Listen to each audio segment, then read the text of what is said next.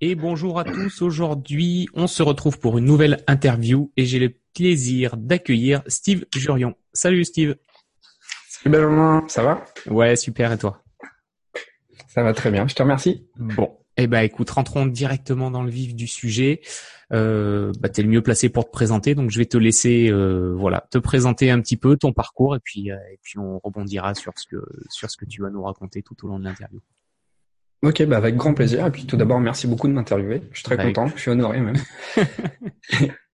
Alors pour me présenter rapidement, euh, je suis organisateur d'événements avant tout. Euh, j'organise euh, jusqu'à maintenant, j'organisais tous les mois des événements sur l'île et puis dans d'autres villes comme Lyon ou Montpellier. Ou Montpellier. Et puis maintenant, bah, l'expertise que, que j'ai créée depuis deux ans dans, dans ce métier-là, je le mets au service des entrepreneurs qui veulent euh, se développer à travers le levier de la conférence. Donc j'accompagne aussi des entrepreneurs à développer leur stratégie événementielle euh, sur, euh, sur le présentiel. Super, super, super. Ce qui est intéressant, c'est que tu n'as pas toujours fait ça. On reviendra sur ton activité actuelle de toute façon, mais euh, mais t'as pas pas toujours été un connecteur de, de personnes, en tout cas pas dans ce sens-là du terme.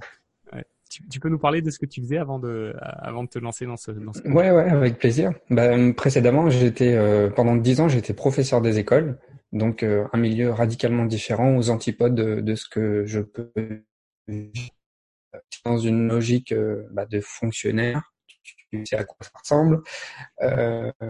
donc là, j'étais professeur aux Antilles, en Martinique, et puis en Tunisie, puis après je suis revenu en France. Et euh, après, bah, tranquillement, j'ai fait une transition vers le monde entrepreneurial. D'accord. ça c'est intéressant. C'est intéressant parce que tu as employé pile le mot que, que je voulais euh, que je voulais aborder, c'est la partie transition. Euh, Forcément, on passe pas de, j'imagine, on passe pas de professeur des écoles à, à entrepreneur d'un claquement de doigts. Euh, Est-ce que tu peux nous parler justement un peu de cette période de transition? Comment comment ton projet il est né? Est-ce que c'est né de frustration, d'envie? Et comment tu as géré cette période un peu de, de transition?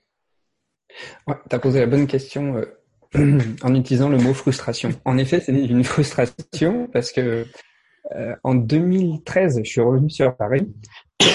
Excuse-moi. Et euh, je, je, venais de Tunisie où j'avais un salaire plus élevé qu'à Paris avec un pouvoir d'achat trois fois plus élevé, même qu'à Paris. Parce qu'à Paris, la vie est vraiment très chère. En tout cas, trois fois plus élevé qu'en France en général. Donc, euh, la plupart de mon salaire passait euh, dans les loyers à Paris, donc c'était vraiment, euh, c'était plus possible, c'était insupportable en fait.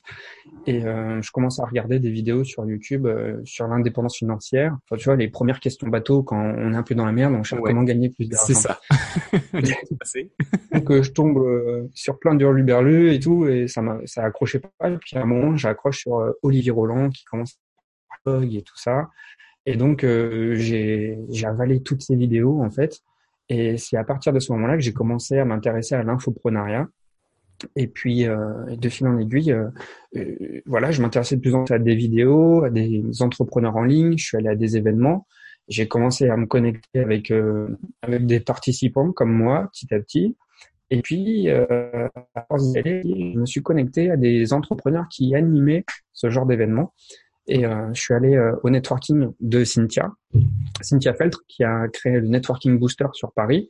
Voilà, c'était une nana qui, comme moi, participait à des événements. Puis elle s'est dit, bah, pour une fois, moi, je vais créer quelque chose et je vais réunir des, des personnes comme moi, des entrepreneurs en herbe, euh, qui veulent se réunir autour de thématiques et je vais inviter euh, des, des entrepreneurs qui organisent des gros événements. Mais là, c'est moi qui organise tout pour eux. Et je suis allé à ce format d'événement sur Paris, une fois, deux fois, trois fois à chaque fois, je m'apercevais que mon mindset, il, décollait d'un seul coup. Tout ce que je pouvais travailler moi en lisant des livres, euh, ça, il y avait une vitesse d'implémentation qui n'était pas du tout la même en fait. Et puis euh, surtout, tu, te connectes avec des gens super intéressants, des gens en plus qui te mettent en valeur, qui croient en toi, ton énergie elle monte. Je me suis dit mais je, vais faire la même chose sur Lille parce que à Lille il se passe rien. Il y a plein d'entrepreneurs. Euh, je suis même allé à la séance dédicace d'Olivier Roland quand il a sorti son livre. Tout le monde n'a pas eu la chance de rater ses études. Et là, je vois plein d'entrepreneurs, euh, tu sais, qui sont un peu perdus dans le Far West. Et là, je me suis dit, ouais, il faut que je fasse des événements. Je commence à avoir du réseau après, je commence à connaître des entrepreneurs et je vais faire ça. Et euh, deux, trois mois après, je l'ai fait une fois. Et pendant deux ans, j'ai fait ça tous les mois sans interruption, sauf au mois d'août. D'accord. Ouais, donc tu Ouais, tu t'es lancé mais à fond quoi, comme on dit. Une fois que tu avais trouvé en gros le, vecteur sur lequel tu, tu voulais partir, t'es parti justement, euh, t'es parti comme une balle et t'as enchaîné, euh, enchaîné. Je ah, pouvais plus m'arrêter après. t'avais trouvé le, truc qui t'éclate et le truc où tu, euh, ouais, ouais, où tu retrouves justement où t'avais peut-être pas, j'imagine, ces frustrations que tu pouvais ressentir, euh, voilà, ce que t'as expliqué en gros, hein, lié au, au salaire, au mode de vie, aux contraintes, aux contraintes que tu avais auparavant c'est clair, puis c'est un, truc addictif en plus, parce que c'est vertueux, parce que plus tu fais d'événements, plus tu connectes avec d'entrepreneurs, plus ton réseau s'élargit, plus ton autorité offline et online s'agrandit. Du coup, tu te dis, mais ça sert à rien que je m'arrête. Et de, en plus, à force d'en faire, c'est les gens qui viennent vers toi pour en faire. c'est ouais, c'est vraiment un cercle vertueux, quoi. Ouais. Et oui, oui, oui, c'est exactement ça en fait. Ouais, c'est plus tu te connectes à des gens, plus c'est facile de te connecter à d'autres euh, et d'élargir. Exactement. Ouais, bah, d'ailleurs, c'est un peu, c'est un peu comme ça qu'on s'est rencontrés nous. Hein. Enfin, moi, je te connaissais un peu par internet, mais euh, mais sans plus, et on s'est rencontrés à un événement il y a pas très longtemps d'ailleurs. Et euh, celui de Johan Yangting. Celui de Johan Yangting, effectivement, effectivement à Paris. Et, euh, et du coup, c'était une super rencontre et, et ça très rapidement, enfin, bon, pour le coup, c'est peut-être pas forcément le cas à chaque fois, mais ça a connecté très vite entre nous. Et, euh, et c'est, ouais, c'est vraiment en fait, c'est alors je, je, vais déborder un peu, mais euh, mais je pense que c'est intéressant. À une époque, je trouve où on est quand même euh, très très branché, euh, voilà, YouTube, Facebook, Internet, réseau et tout ce qui est connexion digitale. Garder et développer une connexion, on va dire réelle dans la dans le vrai monde, ça, je trouve que ça prend encore plus de valeur finalement que que, que peut-être ça pouvait être le cas auparavant. Complètement, complètement. Et c'est là où justement tu as employé le mot se connecter, être connecteur, euh, c'est là où il y a la nuance entre l'ancien monde et le nouveau monde au niveau du business. Avant, on networkait et il fallait faire des contacts en masse. Tu sais, que ce soit online ou offline, c'était, euh, tu sais, euh, fallait amasser des contacts sur Facebook, bam, bam, bam, et pareil dans les événements, amasser des cartes de visite. Mais en fait, euh, si juste si, tu fais de la connexion à froid comme ça, en collectionnant des cartes de visite ou des profils Facebook, ça, ça convertit que dalle, ça sert strictement à rien. L'enjeu vraiment qui est intéressant, et c'est ce qui s'est passé entre nous à l'événement, Joanne, c'est vraiment un élément qualitatif parce que c'est des gens hyper câblés, hyper alignés. Si tu connectes avec des gens, et quand tu connectes avec des gens, bah, tout de suite, tu es, au courant de ces ressources parce que tu t'es renseigné sur eux auparavant. Mm. Euh, ils, ils, savent ce que toi, tu as comme qualité. Les autres savent sur toi aussi ce que... Enfin, dans les deux sens, en fait, tout le monde sait. Parce que, en général, euh, quand on se connecte, on sait un petit peu ce que la personne fait en ligne, puisque en ligne, elle donne de la valeur. Elle fait tout ce qu'il faut pas faire, euh, comme font les vendeurs de, de, marketing de réseau, en fait. Euh, les vendeurs de marketing de réseau, c'est pareil, ils font du quantitatif, ils sont en mode bulldozer, et au lieu de s'intéresser aux autres, ils font que propager leurs offres un peu comme des pesticides là partout. Et, du coup, ce qui est intéressant vraiment, c'est de proposer du contenu qualitatif sur Internet en fonction de ton expertise. Et les gens arrivent vraiment à te repérer comme ça. Et lorsque tu vas à des événements par la suite, tu es rapidement identifié. Et là, c'est là que tu fais des matchs d'une pure qualité, en fait. Parce que tu es reconnu pour qui tu es. Et en plus, tu es présent et tu peux vraiment donner un contact de valeur, offrir un contact de valeur à ton interlocuteur. Oui, c'est clair, c'est exactement ça. Et en plus, je trouve que tu es dans un cadre en général qui facilite l'échange. Tu vois, nous, j'étais en train de me remémorer à quel moment vraiment on a commencé à discuter. C'était après, euh, à la fin de la journée, à la fin de l'événement, quand tout le monde s'est retrouvé dans un bar pour discuter. Et en fait, on, voilà, on a commencé à discuter en buvant un morito. Donc, euh, donc finalement, tu es, dans un contexte qui, est, qui facilite beaucoup. Euh, alors, je parle pas de l'alcool, hein, mais je parle du fait qu'on soit dans un environnement euh, agréable et que, et que ça facilite beaucoup euh, la connexion. Et je, je suis bien d'accord dans ce que tu dis, dans le fait que moi, quand je, je savais que j'irais te voir durant ces deux jours, je, sais, savais pas quand, je savais pas le monde qui y aurait exactement, donc je savais pas dans quelles conditions ça se faisait, mais euh, on avait déjà échangé rapidement par Facebook, je savais ce que tu faisais, et du coup la connexion, elle est, en fait, Internet c'est un facilitateur, ça permet de rendre la connexion beaucoup plus facile en disant ah oui c'est vrai, on avait discuté euh, il y a un mois sur Facebook, je me souviens de toi, et, pour les personnes peut-être en plus, je dirais qu'ils sont pas forcément à l'aise dans le contact comme ça, c'est c'est pas forcément évident. En plus, ça peut être un bon moyen de, de faciliter un premier contact pour après le transformer en un contact réel. Quoi. Bien sûr. Ouais. J'ai trouvé ça très agréable en tout cas comme manière de, de connecter. Oui. Ouais. D'où l'importance de vraiment euh, être présent de manière qualitative sur les réseaux sociaux et pas seulement quantitative faut être suffisamment quantitatif pour te faire voir, mais il faut donner aussi de la qualité. Oui, c'est clair. Pas c'est pas, pas, un, facile. un sacerdoce. Hein. c'est clair. Et du coup, je vais revenir un peu sur ta transition parce que ça m'intéresse beaucoup cette étape-là. Quand tu t'es euh, quand tu t'es lancé, donc tu as dit voilà j'ai fait un premier événement. À ce moment-là, tu étais toujours, j'imagine, euh, professeur des écoles. Euh, comment t'as géré ton projet, ce projet-là en parallèle? Parce que j'imagine que tu avais le feu au ventre, t'étais, j'imagine que tu étais à fond. Comment tu as géré le développement de ce projet en parallèle de, de, de ton boulot? Ouais, encore une fois, c'est une question très pertinente qui, qui revient souvent. Euh, alors, j'ai joué sur deux terrains pendant deux ans. J'étais à la fois euh, professeur des écoles et puis euh, professeur des écoles le jour et entrepreneur la nuit. et, Batman, quoi. C'était très difficile parce que, en fait, j'ai j'ai j'ai côtoyé l'illégalité quasiment parce que quand, quand tu es fonctionnaire, tu as peut-être auto-entrepreneur. Et euh, j'ai préféré pas le demander pour pouvoir exercer parce que je savais qu'on me dirait non. Mm.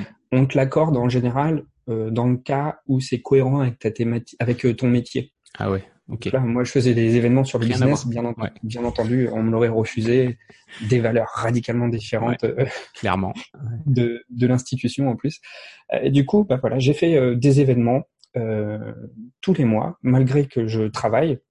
Alors voilà, le, je, je, sortais du travail en courant et puis euh, je m'habillais, je mettais ma chemise et tout, et puis je fonçais dans la salle euh, pour tout organiser. J'étais, je, je, j'étais sur deux terrains et euh, j'ai amassé du réseau, j'ai amassé bah, une autorité et puis une confiance en moi aussi. Et c'est là l'importance de faire des événements récurrents, c'est que tu installes des habitudes, tu habitues ton audience aussi à ce qu'il y ait un rendez-vous mensuel Hmm. Euh, du coup, euh, quel que soit l'événement, au bout d'un moment, à force d'en faire mensuellement, qui connaissent ou qui connaissent pas, il y a toujours qui viennent par habitude. Et ça, je trouve ça génial. C'est, comme si tu avais fait un abonnement quasiment. Même si dans la forme, tu l'as pas fait, mais les gens se comportent comme si ils avaient adhéré à un abonnement. Et euh, à force de m'apercevoir que j'avais des entrées d'argent récurrentes, je me suis dit, c'est pas suffisant pour vivre, mais tu as de quoi saisir ta chance pour changer de vie. Et euh, il y a eu un aliment euh, catalyseur qui a fait que j'ai quitté l'éducation nationale, mhm. c'est qu'il y a un parent qui m'a qui m'a reconnu sur les réseaux sociaux, qui m'a vu euh, en train de, prendre en photo et, tout, ouais. et j'ai reçu une lettre de l'inspecteur d'académie qui me réclamait des comptes et tout. Donc là, je me suis dit, euh, bah, c'est le signe qu'il faut que ça s'arrête. De toute façon, j'ai pas envie de me justifier auprès de l'institution publique parce que voilà, je me sens pas en faute, mais je comprends que pour eux, c'est voilà, c'est pas très borderline. Voilà, ça y est. Maintenant, faut changer. Donc euh, j'ai j'ai posé ma démission. Je savais que j'avais déjà des, des événements programmés. D'ailleurs, le prochain était avec Joanne en septembre dernier. Ah ouais, c'est rigolo. on a fait un véritable carton. On a fait une cinquantaine de personnes aussi. C'était génial. Et voilà, ça, ça a commencé, euh, mon indépendance a commencé comme ça. D'accord. Ouais, donc tu as eu euh, involontairement, de toute façon, tu as eu une contrainte qui faisait que soit t'arrêtais ton projet, soit t'arrêtais d'être prof, mais il fallait que tu choisisses. Oui, c'est ça. Et c'était insupportable pour moi d'arrêter. Euh, à l'époque, ça faisait un an et demi que je menais ce projet. Non, ça faisait un an que je menais ce projet. C'était insupportable au vu des efforts dépensés que j'abandonne mon projet c'était hors de question et je préférais, et je regrette pas du tout mon choix, mais qu'on me promette 10 ans de carrière avec un concours, une sécurité financière, une retraite, et, euh, ça m'apportait absolument aucune satisfaction. Donc j'ai cramé tout ça et maintenant je me lance euh, dans un truc qui me passionne. À fond, ouais, d'accord. Donc du coup, ouais, c'est c'est c'est ouais, c'est c'est pas c'est pas évident, c'est pas évident. J'imagine que t'as pris un gros coup de quand même pris un gros coup de pression au moment où t'as reçu la lettre parce que c'est pas le genre de truc. Euh, ouais, c'est clair. Tu t'es jamais préparé et puis Ouais, tu vis les montagnes russes au niveau émotionnel, oui, c'est sûr, parce que ça touche à des notions fondamentales de sécurité quand même. C'est clair, c'est clair, c'est clair. Donc ta phase de transition, elle a duré quoi? Un an, un an et demi, deux ans, c'est ça à peu près? Ouais, à peu près. Un an. À partir du moment où j'ai commencé les networking et j'ai vu que ça prenait, euh, je me suis dit, euh, ça, ça faisait déjà longtemps, hein, depuis 2013, je t'ai dit, je, le pouvoir d'achat ici me me convenait pas. Et on peut, on pourrait croire que c'est vénal, un peu. on fait pas preuve pour l'argent, mais euh, j'ai vécu en Martinique avec 40% de salaire supplémentaire. J'ai vécu en Tunisie. et J'adorais ce métier-là, mais ici en France, c'est tellement dévalorisé que ça me donnait plus envie de le faire. Et puis, et puis, puis je trouve ça simple et naturel euh, de, de, vouloir changer de voie. il n'y a pas de mal à ça. Et ce serait plutôt, euh, moi, je trouve ça un peu dérangeant de faire toute sa vie la même chose. C'est clair. Et je sais plus, en fait, je sais plus quelle est la question. Euh, C'était combien de temps ta transition a duré? On disait un an et demi, deux ans. Un an et demi, deux ans, le temps que j'avais déjà l'idée de quitter l'éducation nationale, et enfin j'avais un projet euh, que, que j'appliquais et qui me permettait de me construire euh, moi-même mon véhicule, qui allait pouvoir me permettre de, de sortir de, de ce terrain-là. Donc oui, ça a pris un an et demi, deux ans, et puis euh, et puis là, je, je t'avouerai que c'est pas encore fini. Il y a encore euh, c'est un travail éternel euh, à faire. Hein. c'est sûr. ça s'arrête jamais. Là, t'as là t'as ouvert t'as ouvert les portes, la boîte de Pandore, et puis c'est parti. Après. ouais. Complètement. En tout cas, tu le fais dans des conditions où t'es où t'es plus libéré, t'es plus libéré en tout cas pour pour t'exprimer. Ouais. Oui, c'est sûr. C'est ça, hein. Parce que le fait de savoir que tu frôles avec l'illégalité, tu as une chape de plomb là qui t'empêche de t'exprimer, qui t'empêche de, de, créer un vrai branding, euh, d'afficher ta vraie personnalité. Euh, tu, tu fais c'est fait quand même, mais ça tu te sens quand même euh, empêché d'être naturellement toi et de faire les choses avec fluidité ouais. en fait. Ouais, et puis à 100% aussi, j'imagine forcément. T'es obligé d'avoir une certaine retenue. ouais, c'est normal, c'est normal. C'est marrant ouais. parce que de, je commence à avoir interviewé pas mal de monde et euh, mmh. tous ceux qui ont eu cette phase justement de transition, elle, elle, est souvent sur une période de voilà un an et demi, deux ans. C'est assez euh, ah oui. marrant de voir. C'est vraiment ouais. le c'est vraiment peut-être le temps durée, nécessaire d'incubation. Ouais, ouais, mais c'est ça, c'est ça, c'est ça, vraiment le temps, de, le temps de gestation du projet et le temps que ça se que ça se concrétise et qu'il y ait soit un événement, soit une décision qui fasse que ben on, on passe à 100% dessus. Mais euh, mais ouais, ouais, c'était c'est c'est assez rigolo, c'est assez rigolo.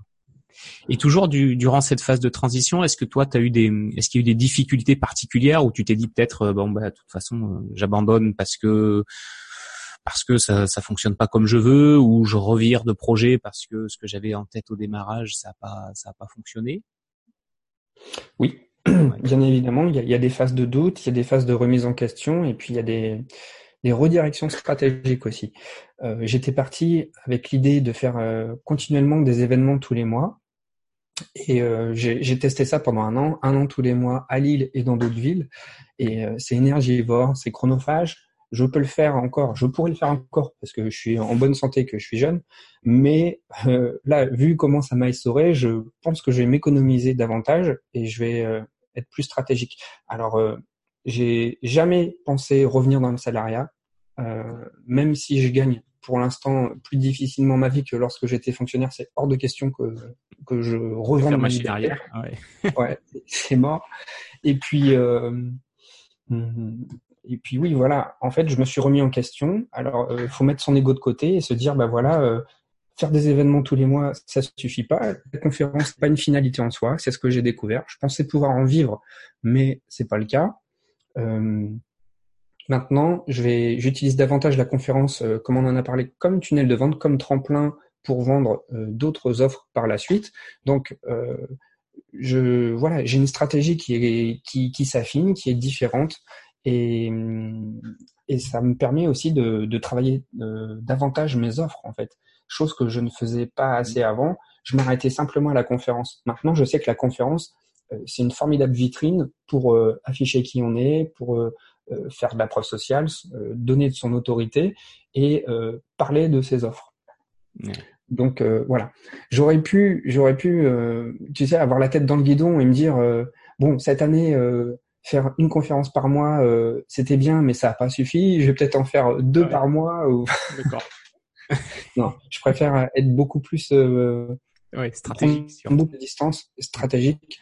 Continuer à faire des conférences moins, mais euh, de plus grande ampleur, et puis euh, et puis faire comme je t'ai dit, utiliser la conférence comme levier pour vendre d'autres offres par la suite. Ouais, c'est marrant parce que finalement, ce qui au départ était ta finalité, la conférence, devient pas la finalité, mais vraiment le point d'entrée, quoi.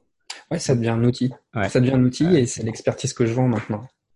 C'est ça, c'est amusant aussi parce que c'est quelque chose qui revient beaucoup dans les gens que je que j'ai côtoyés dernièrement. C'est que le projet initial est rarement le projet final. L'idée qu'on a au début ou la manière de le mettre en œuvre, finalement, au bout de voilà un an et demi, deux ans ou plus, euh, il y a toujours le cœur du truc qui est là, mais la mise en œuvre est en général radicalement différente. C'est ça. Et ça, c'est pas facile hein, de se détacher non. de son de son projet. C'est très dur. C'est très ouais. dur. Ouais. Ah ouais, c'est très dur parce que c'est un peu son bébé. On se dit j'y ai passé ouais. du temps, de l'énergie. Euh, Est-ce que si j'abandonne, je fous tout en l'air? Alors que, c'est pas le cas. Mais c'est pas évident quand c'est son voilà son bébé, son truc de de lâcher le morceau et d'arriver à, à, passer à autre chose et à passer de l'avant et à aller de l'avant. C'est pas évident du tout. C'est clair. Ouais. Ah, c'est intéressant comme euh, comme retour d'expérience parce que même ceux, tu vois, s'il y a des gens qui nous écoutent qui sont en train de se lancer, effectivement, de se dire que peut-être que l'idée qu'on a au départ est pas euh, est pas la bonne ou euh, en tout cas ne va pas aboutir dans la manière dont on l'avait en tête au début. Euh, ça ne veut pas dire pour autant qu'il faut abandonner, mais que, c'est juste mmh. une étape finalement dans le process de.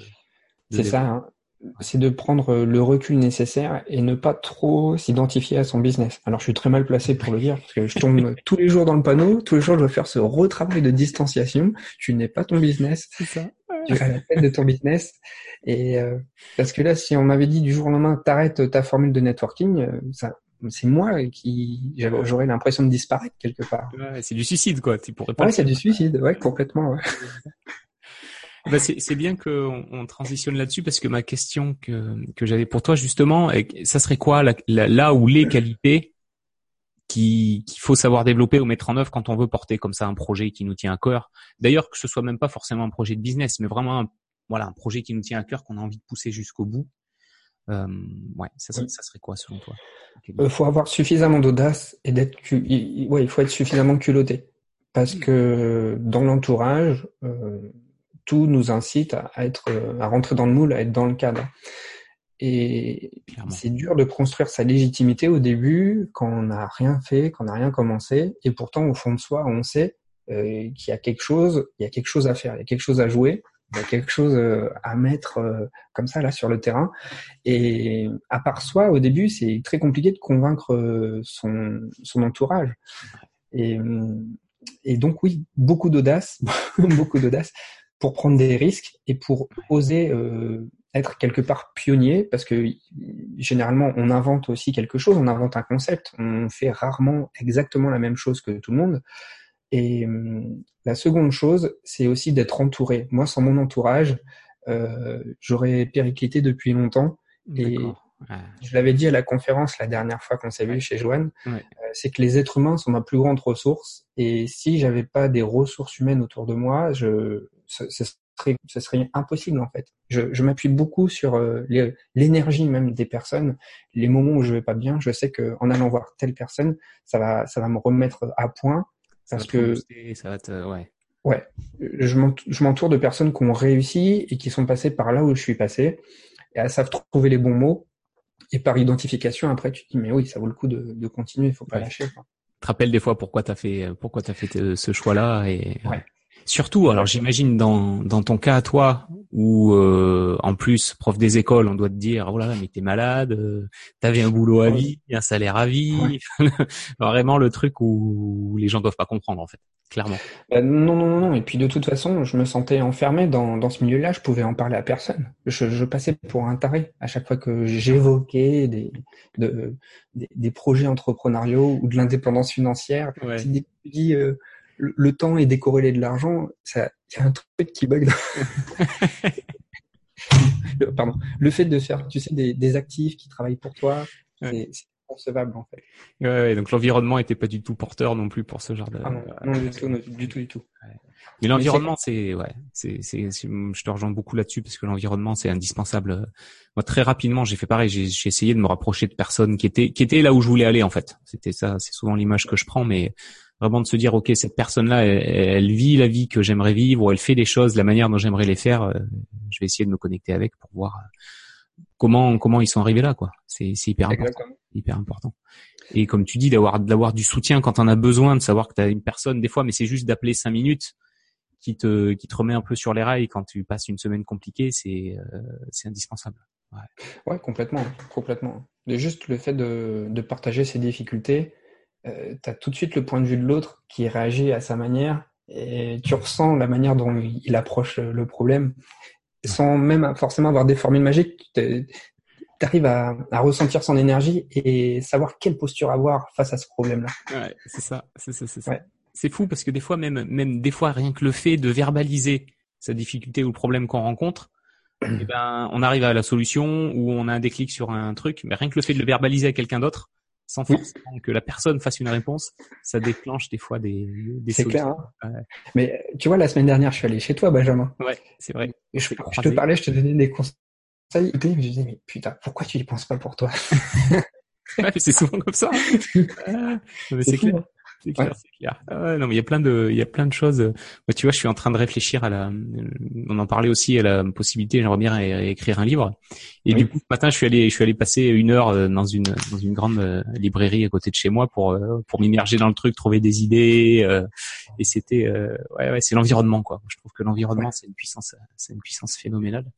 Et, Complètement. Ouais, ouais, ouais, ça marche, ça marche très, très bien. Cool, cool, cool.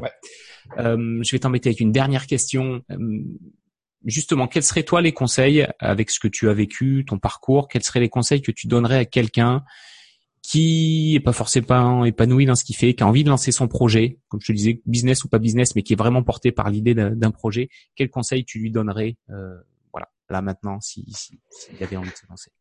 Euh, bah De se documenter à fond déjà sur son domaine d'expertise, et puis euh, rencontrer euh, directement des, des, entrepreneurs qui ont réussi euh, dans le champ où il veut, il veut travailler et se lancer le plus vite possible. Ne pas attendre, en fait. ne pas attendre d'être parfait. C'est l'erreur de toutes les personnes que, que, je vois autour de moi, et ça a été longtemps la mienne.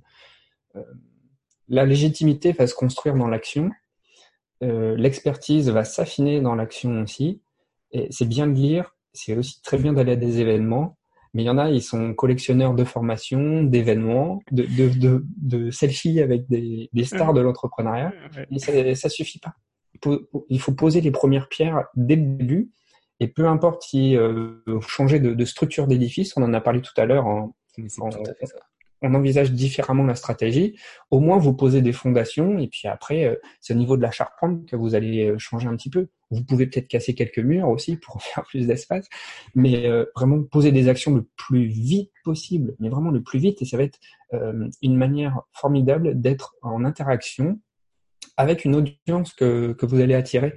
Et hum, c'est comme ça que vous allez savoir comment vous ajuster par rapport à votre audience pour pouvoir proposer euh, des offres, des services, des produits qui sont euh, adéquats avec euh, la manière dont votre audience interagit avec vous. Donc pour moi, vraiment le mot d'ordre, c'est l'action. Agir, agir, agir. On n'est pas dans un pays d'action. Hein. tu as certainement été au Canada aux États-Unis. Ouais, les, les, gens agissent et ensuite ils, ils, font un feedback toujours, ils prennent du recul, ils voient comment ils peuvent améliorer en mode lean startup, comment on peut améliorer son produit et après on le repropose de manière beaucoup plus euh, parfaite. Le, souci ici, c'est qu'il y a tellement euh, une critique facile dans tout ce qui est fait, surtout dans les projets audacieux, qu'on n'ose pas euh, mettre au grand jour son projet tant qu'il n'est pas euh, à la perfection. Ouais, c'est ça. Et ça, je trouve ça bien dommage, mais il faut malheureusement en faire fi et puis et puis avancer et, être vraiment accroché à ses convictions et surtout ne pas les abandonner. Moi, ce qui me permet vraiment d'agir, c'est je regarde mon âge. C'est le truc qui me fait à chaque fois je, regarde mon âge. Qu'est-ce que c'est quoi mon plus gros Qu'est-ce que je veux atteindre dans la vie Où j'en suis? Je me dis putain mais qu'est-ce que t'attends? Vas-y vas-y le temps file quoi. Ah, c'est super, euh, euh, une super stratégie ça. J'adore. Ouais. c'est un truc qui faut un sacré coup de fouet. Hein. Ah ouais, ouais bah ça te réveille, ça te réveille, c'est clair. Ouais. T'en vois qui sont plus jeunes que toi, qui ont réussi euh, un truc de fou et tu dis mais qu'est-ce que je fous? Qu'est-ce que je fous? Bon Ouais, c'est ça. ça. Ah mais c'est c'est trop ça parce qu'en plus euh, comme tu le dis, c'est plus tu vas attendre que ce soit parfait, et en plus je dirais plus tu as de chances de te planter parce que, enfin moi je l'ai vécu aussi, tu as, souvent un delta énorme entre euh, ce que tu imagines que les gens veulent et ce qu'ils veulent vraiment. Et du coup, des fois, tu, tu vas bosser six mois, un an sur un truc, et finalement ça va intéresser personne parce que toi ça t'intéressait, mais la manière dont tu le présentes ou la manière dont tu en parles ou ce que tu en as fait finalement, bah ça colle pas avec euh, avec les personnes que tu veux attirer. Donc c'est pas la plutôt c'est C'est ça, c'est très important d'être en interaction, d'où le fait de d'être visible et de poser des actions, euh, du contenu, des événements pour vraiment sonder les gens autour de soi. Ouais, ouais c'est top, c'est top comme approche. Je te rejoins complètement là-dessus également. Cool, cool, cool. Ouais. Bon, bah écoute, merci beaucoup, euh, merci beaucoup pour tout ce que tu nous as partagé. Euh, voilà, parcours très inspirant, c'est le genre de, de choses que j'aime bien, sur lesquelles j'aime bien échanger. Avant qu'on se quitte, est-ce que tu peux nous dire où est-ce qu'on peut te retrouver? Oui, alors euh, ça va, il va, ça va peut-être changer un peu par la suite, mais pour l'instant, le networking de Steve.com. Donc là, vous allez voir les événements euh, qu'il va y avoir pour 2019-2020, euh, et puis il y a aussi l'onglet avec les accompagnements, et puis la page Facebook, le networking de Steve. tout, tout simplement. Super.